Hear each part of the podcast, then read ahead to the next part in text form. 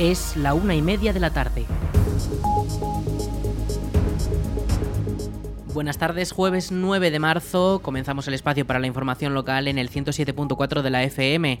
Les habla Aritz Gómez, arranca una nueva edición de la Almunia Noticias.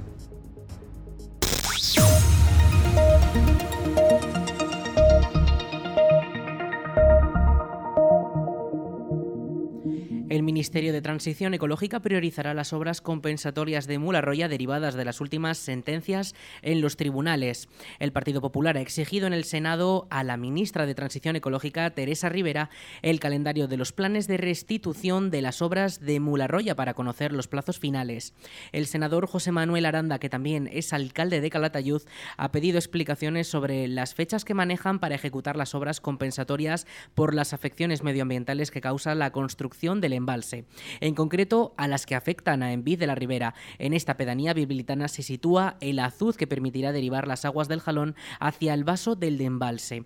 Entre las otras compensatorias, el plan del Ministerio contempla mejoras en saneamientos en Envid o la reforma del puente de Campiel, en cuyo entorno se están desarrollando proyectos biotecnológicos agroindustriales. Escuchamos al senador popular que asegura que esta infraestructura garantiza el abastecimiento de agua en la zona para consumo y riegos. El embalse de Mularroya es una de las obras contempladas en el Pacto del Agua de Aragón y en el Plan Hidrológico Nacional. Esta infraestructura, declarada de interés general, garantiza el abastecimiento a múltiples municipios de las comarcas zaragozanas de Valdejalón y Calatayud. También permite el riego de terrenos del Bajo Jalón, atiende a una creciente demanda industrial y asegura el caudal ecológico. Las obras de este embalse fueron adjudicadas por 128 millones de euros y se iniciaron en marzo de 2008. Han sido diversas las paralizaciones con motivo de la interposición de demandas judiciales. El presupuesto final de la regulación del río Grío y de los caudales de la cuenca del río Jalón van a ascender a 154 millones de euros la presa de Mularroya, el azud de derivación y la conducción del, del trasvase afectan a diversos términos municipales, entre ellos Calatayud, de la ciudad que tengo honor de ser alcalde. El artículo 130.5 del texto refundido de la Ley de Aguas dice que cuando la realización de una infraestructura hidráulica de interés general afecta de forma singular al equilibrio socioeconómico del eh, lugar en el que se ubique, se elaborará y ejecutará un plan de restitución territorial para compensar tales afecciones. El azud de derivación afecta exclusivamente al término de Calatayud y, por supuesto, lo que es el canal de trasvase afecta a la pedanía de Enviz. Dado que previsiblemente, señora ministra, las obras van a finalizar a lo largo del año 2023, le pregunto por el calendario que maneja acerca de las inversiones consensuadas y aprobadas por la Confederación Hidrográfica del Ebro y por el Ministerio en aquel momento de Medio Ambiente, Agricultura y Alimentación durante los años 12 y 13 y que se refieren al puente de Campiel y a las obras de saneamiento y agua potable en diversas calles de la pedanía de Enviz. Muchas gracias. En su respuesta, Teresa Rivera no ha dado fechas concretas, aunque sí ha puntualizado que se priorizarán aquellas obras compensatorias que, tal y como recordaba Aranda, han sido dictadas tras la imposición de distintas demandas judiciales por parte de colectivos ecologistas. Teresa Rivera. Nuestra intención es trabajar en la restitución dando preferencia a aquellas afecciones en el cumplimiento de las distintas sentencias de tribunales a las que usted ha aludido, como la declaración de una nueva zona especial de protección de aves en el río Piedra, las medidas ante electrocución en líneas de alta tensión, tendidos eléctricos que no deben suponer un peligro para las aves o los comederos de quirópteros y medidas para el águila perdicera la construcción del embalse de Mularroya que comenzó en 2008 y ha supuesto una inversión de 128 millones de euros, previsiblemente terminará en diciembre de 2023. Los populares han solicitado al Ministerio un calendario con todas las inversiones compensatorias consensuadas y aprobadas por la Confederación Hidrográfica del Ebro y el Ministerio de Medio Ambiente, Agricultura y Alimentación de los años 2012 y 2013.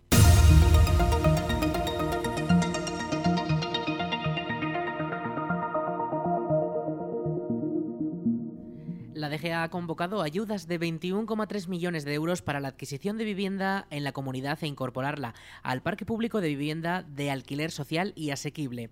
El BOE ya refleja los detalles del plan con el que se estima adquirir casi 200 viviendas. José Luis Soro, consejero de vertebración del territorio, movilidad y vivienda del Gobierno de Aragón, explica los objetivos del plan presentado. El incremento de nuestro parque público para atender tanto la emergencia habitacional de las familias vulnerables, como también el acceso a la vivienda en alquiler a precio asequible para aquellos colectivos que se enfrentan a mayores dificultades para acceder a, una vivienda. Ese es el objetivo, como digo, de esta convocatoria que hoy publicamos, incrementar el parque público de vivienda. Una convocatoria que se va a extender a lo largo de 2023, 2024, 2025, que cuenta en total para toda la vigencia de la convocatoria con una dotación de 21,3 millones de euros que está financiada con cargo al programa de incremento del parque público de viviendas del vigente Plan Estatal para el Acceso a la Vivienda. De estos 21,3 millones de euros, el Ministerio de Transportes, Movilidad y Agenda Urbana aporta, en números redondos, 13 millones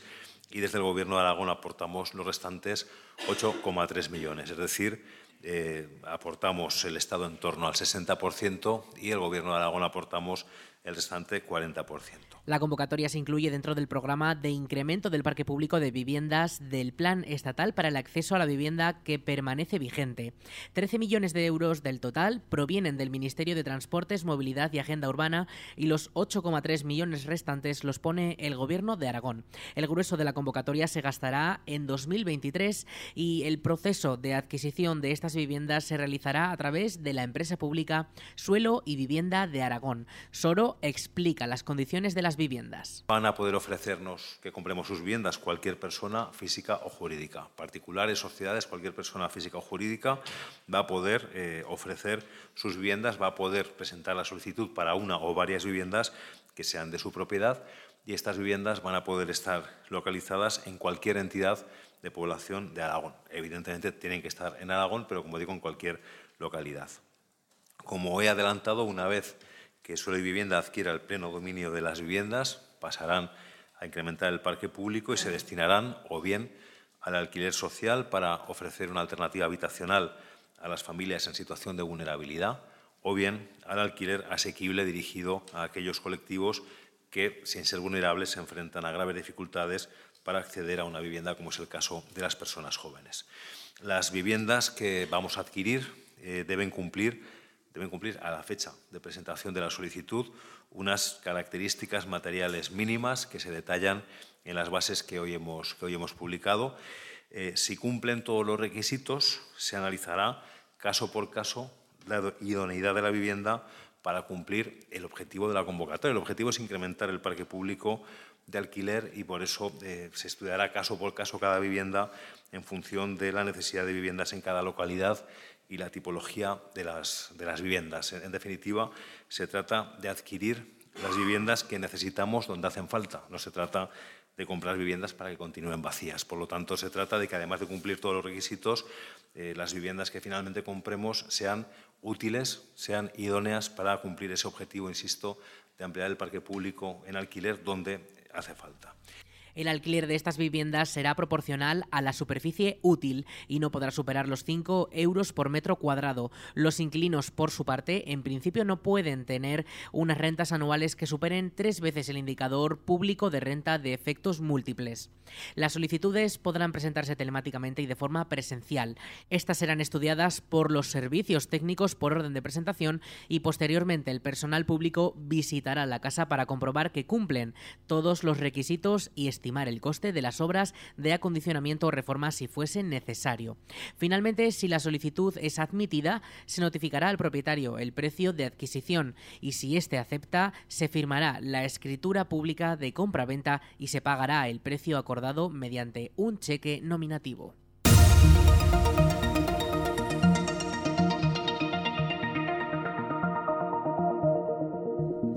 Las bandas de música y las corales de la provincia ya pueden solicitar las ayudas de la DPZ, que este año contarán con una dotación total de 270.000 euros. Las bandas musicales contarán con una línea de ayudas de 200.000 euros para los gastos de cursos, seminarios, mantenimiento de instrumentos, vestuario o incluso derechos de autor. Por su lado, las corales contarán con 70.000 euros para gastos de dirección del conjunto o formación musical. Escuchamos a la diputada delegada de Cultura de la Diputación de Zaragoza, Ros con estas subvenciones, la Diputación de Zaragoza pretende favorecer, estimular la calidad técnica e interpretativa de las bandas de música, haciendo posible que puedan realizar conciertos y que sean a su vez centros de formación, de promoción, de difusión y de disfrute de la cultura musical, que contribuye al dinamismo y desarrollo rural de la provincia. También en el caso de las subvenciones para las corales, que también pretenden que puedan hacer acciones formativas, perfeccionamiento del canto coral, aprendizaje y que puedan sufragar gastos relativos, igual que en las bandas de música, la dirección, formación musical a cargo del director, profesores, cursos de formación y que reciban en su conjunto todos los miembros de grupo, también material de mantenimiento, limpieza, gastos de SGAE, cartelería. Agrupaciones como la Coral Almuniense de la Almunia podrán beneficiarse de estas ayudas que dinamizan la actividad cultural y social en los municipios de la provincia. La financiación provincial no podrá superar el 80% del coste de la actividad y desde la DPZ se asegura que su concesión se llevará a cabo siguiendo una serie de criterios diferentes para cada convocatoria. Además, en el caso de las bandas de música, la cuantía recibida no superará los 8.000 euros y las corales deberán tener un mínimo de 12 miembros por cada agrupación para poder optar a estas ayudas. Y con la llegada de la primavera regresa a la Almunia también la segunda edición del Festival de Poesía Lecturas en Flor, una iniciativa en la que los jóvenes artistas locales tendrán la oportunidad de pintar y decorar los escaparates de los comercios de la Almunia con versos creativos. Todos aquellos comerciantes que busquen que su escaparate se convierta en un poemario particular o artistas que quieran dar visibilidad a su talento pueden inscribirse desde hoy llamando por teléfono a la Biblioteca Municipal de la Almunia el número es el 976 81 18 70. Entre todos podemos llenar un año más la Almunia de Poesía. Les repetimos el número 976 81 18 70.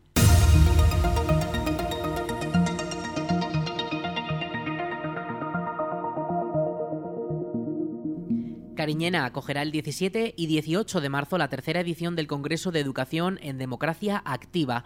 El lema de esta edición es ¿Qué significa ser ciudadanía activa? ¿Cómo se aprenden e interiorizan los valores de la buena ciudadanía? Y este evento reunirá a diferentes expertos que debatirán en torno a los jóvenes, la educación, la infancia, la juventud y la política.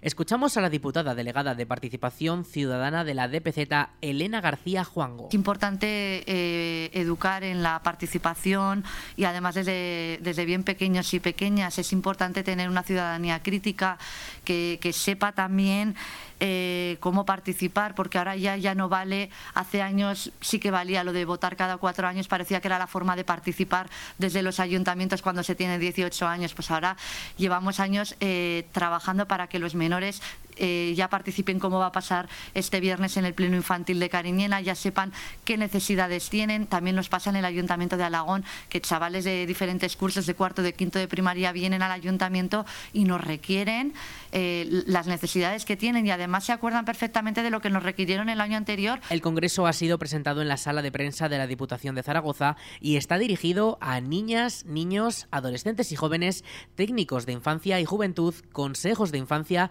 representantes de ayuntamientos y concejales, a la comunidad educativa y a familias. Las inscripciones son gratuitas y se pueden hacer rellenando un formulario a través de la web del Congreso organizado por la Diputación de Zaragoza y el Ayuntamiento de la localidad.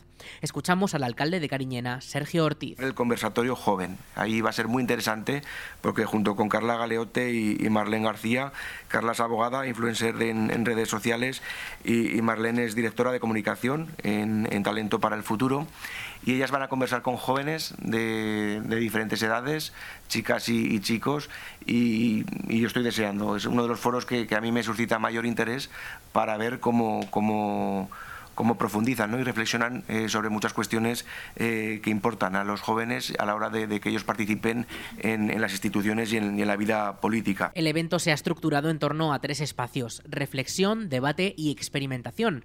Y la agenda incluye un pleno infantil en el Ayuntamiento de Cariñena a las 10 de la mañana del viernes en el que participarán los alumnos de cuarto de primaria de la localidad. Toda la información puede consultarse al completo en la web del Congreso openkids.net. La ayuda de 200 euros del Gobierno de España para personas con rentas bajas ya cuenta con más de 34.000 solicitudes en Aragón. La ayuda tiene como objetivo aliviar la cesta de la compra y proteger a los colectivos más vulnerables mediante un pago único de 200 euros. Las personas que pueden solicitar la ayuda deben ser trabajadores por cuenta propia o ajena y beneficiarios de la prestación o subsidio de desempleo durante 2022. Además, durante el año pasado no debieron haber superado los 27.000 euros brutos de renta y el patrimonio no debe rebasar los 75.000 euros, sin contar la vivienda habitual. Según el Gobierno, el objetivo es que haya un reparto justo de los efectos de la crisis y que no paguen los de siempre. En total, la web de la agencia tributaria hasta ahora ha registrado más de 1,3 millones de solicitudes a tramitar en toda España.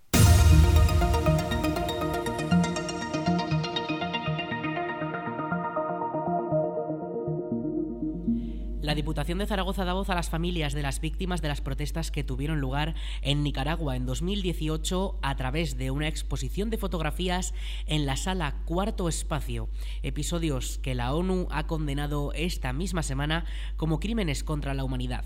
La muestra Ama y no olvida, Museo de la Memoria contra la Impunidad en Zaragoza, se inaugura esta tarde y puede verse hasta el próximo 30 de abril y ha sido impulsada por la Asociación Nicaragüense Madres de Abril. Escuchamos a Josefa Meza, la madre del primer joven asesinado en dichas protestas, y a Gioconda Belli, poetisa nicaragüense privada de su nacionalidad. Con el fin de, de dar a conocer la verdadera narrativa de quiénes eran nuestros hijos, contrarrestar la narrativa del gobierno que ha sido que eran opositores, que eran terroristas, que eran delincuentes, lo cual no es cierto. Entonces nosotros para perseverar la memoria y que no haya olvido, que haya verdad, justicia y reparación y que no se vuelvan a cometer estos errores, que ningún gobierno en el mundo vuelva a cometer estos errores de, de cometer crímenes de lesa humanidad con la población, estamos manteniendo el Museo de la Memoria porque no podemos permitir una democracia en impunidad. Nosotros el fin es de que no tiene que haber justicia y por eso estamos perpetuando el, museo. Tenemos que darlo a conocer y nuestra misión, ya que en Nicaragua no se puede expresar hoy en día, porque es una cárcel, nosotros estamos dando a conocer a, nivel, con este museo itinerante, dando a conocer la problemática de nuestro país. Estamos encerrados, estamos siendo siempre eh, un pueblo oprimido. Esta exposición es importantísima porque estas son los muchachos que murieron en el 2018. Mataron a 328 personas. Y entonces estamos queriendo que eso no se olvide, que ese fue el comienzo de todo este periodo oscuro y negro que estamos pasando en Nicaragua. Estos muchachos, estas madres, son las luciérnagas que están encendiendo su luz para eh, mostrar esta realidad tan dura. La exposición reúne 80 retratos en blanco y negro de los familiares de las víctimas, poniendo rostro al dolor de quienes perdieron a sus hijos, sobrinos, nietos, hermanos y vecinos durante estos acontecimientos ocurridos en Nicaragua hace casi cinco años. Un informe del Grupo de Expertos de Derechos Humanos señala al Estado y atribuye responsabilidades en la represión de 2018 a la pareja presidencial y a los mandos internos. Lo explica Ros diputada delegada de Cultura de la Diputación de Zaragoza. Em, absolutamente fundamental para conocer eh, no solamente eh, cómo se conforma a través de las costumbres del pasado, del presente, el futuro de, nuestra, eh, de lo que es el ser humano, el alma del ser humano, sino también para conocer el coraje, la determinación y la voluntad de eh, las mujeres, en este caso eh, las madres, eh, que a partir de, esta insurrección de, abril del 2018 en Nicaragua pudieron sobreponerse a ese dolor, a ese desgarrador dolor de ver cómo sus hijos, sus hermanos, sus familiares más cercanos eran desaparecidos, torturados, em, privados de libertad. Además, desde, desde la represión también más absoluta, han sido capaces de conformar, de reunir, de investigar, de eh, crear eh, belleza desde el más profundo de los horrores. La exposición Ama y no olvida Museo de la Memoria contra la Impunidad en Zaragoza, así se titula, puede verse en la sala cuarto espacio de la calle, en la calle El Coso de Zaragoza hasta el próximo 30 de abril, en horario de 11 de la mañana a 2 de la tarde y de 6 de la tarde a 9 de la noche, de martes a sábado y de 11 a 2 los domingos y festivos. Los lunes permanecerá cerrada. Vamos con la previsión del tiempo. Bye.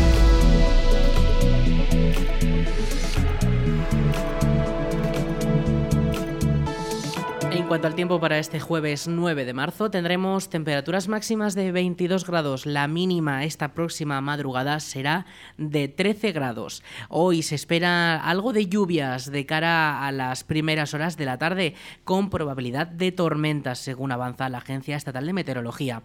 Las rachas de viento, además, serán algo fuertes, con vientos del oeste que soplarán con rachas de hasta 35 kilómetros por hora hasta el fin de semana. Seguirá un poco esa tónica. Mañana viernes las temperaturas también se mantienen, aunque poco a poco van a ir subiendo hasta llegar a la semana que viene a los 27 grados.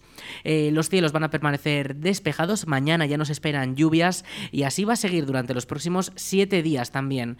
En general, días bastante primaverales y estabilidad a partir de mañana.